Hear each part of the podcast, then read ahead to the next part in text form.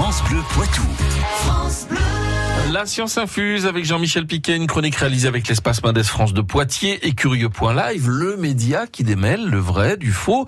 Science infuse qui fait le point aujourd'hui sur la marée noire liée au naufrage du Grande America. Jean-Michel Piquet. Ça y est, les premiers oiseaux victimes de la marée noire engendrée par le naufrage de l'America Grande le 12 mars dernier au large de La Rochelle ont été récupérés. Faisons le point sur le plan anti-marée noire en place.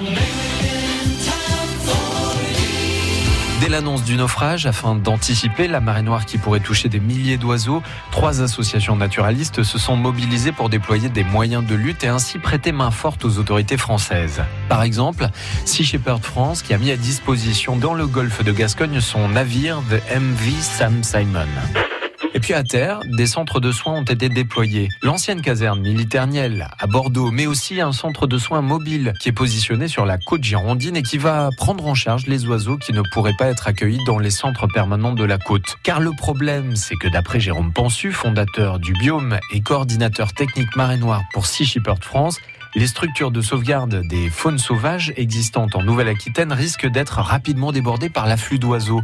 Aucune d'entre elles ne peut prendre en charge plus de 400 animaux en simultané. Du coup, cette unité de soins mobile, comprenant une salle de stabilisation et une autre de lavage, se monte très rapidement et va venir en appui.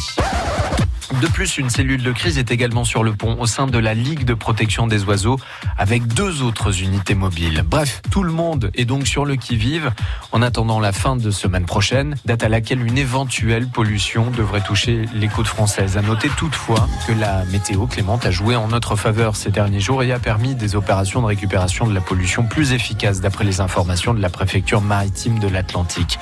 L'attente est donc encore longue avant de pouvoir souffler en se disant que le pire a été